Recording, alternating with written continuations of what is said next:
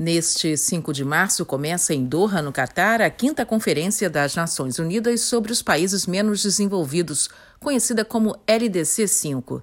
Esse ano o evento tem como lema do potencial à prosperidade e conta com a presença de chefes de Estado e governo, integrantes da sociedade civil, parlamentares, jovens e representantes da comunidade internacional.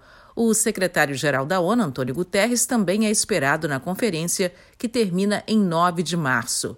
Os países menos desenvolvidos do mundo precisam de grandes investimentos em saúde, educação e sistemas de proteção social.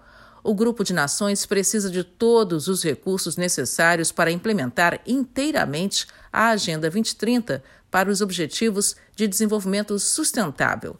Atualmente existem 46 países nessa condição.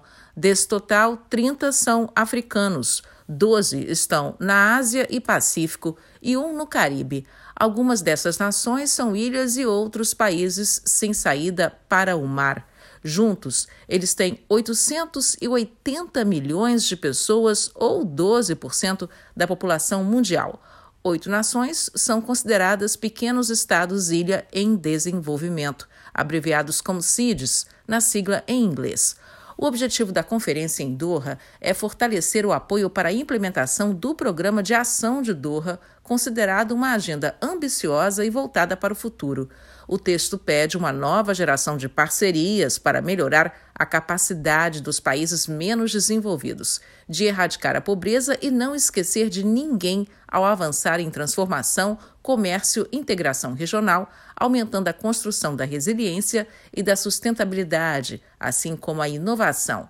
O Programa de Ação de Doha também reitera o papel especial da juventude para acelerar a promoção de 15 países até 2031 a nações em desenvolvimento.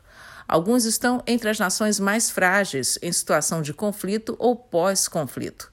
Em comunicado, o Programa das Nações Unidas para o Desenvolvimento, PNUD, informou que vai participar em vários eventos de alto nível na conferência para reforçar o apoio para a agenda desses países. Durante o evento no Catar, vão ser debatidos temas como clima, risco financeiro e seguro, energia sustentável, resiliência, gênero, autonomia da juventude, inovação e digitalização.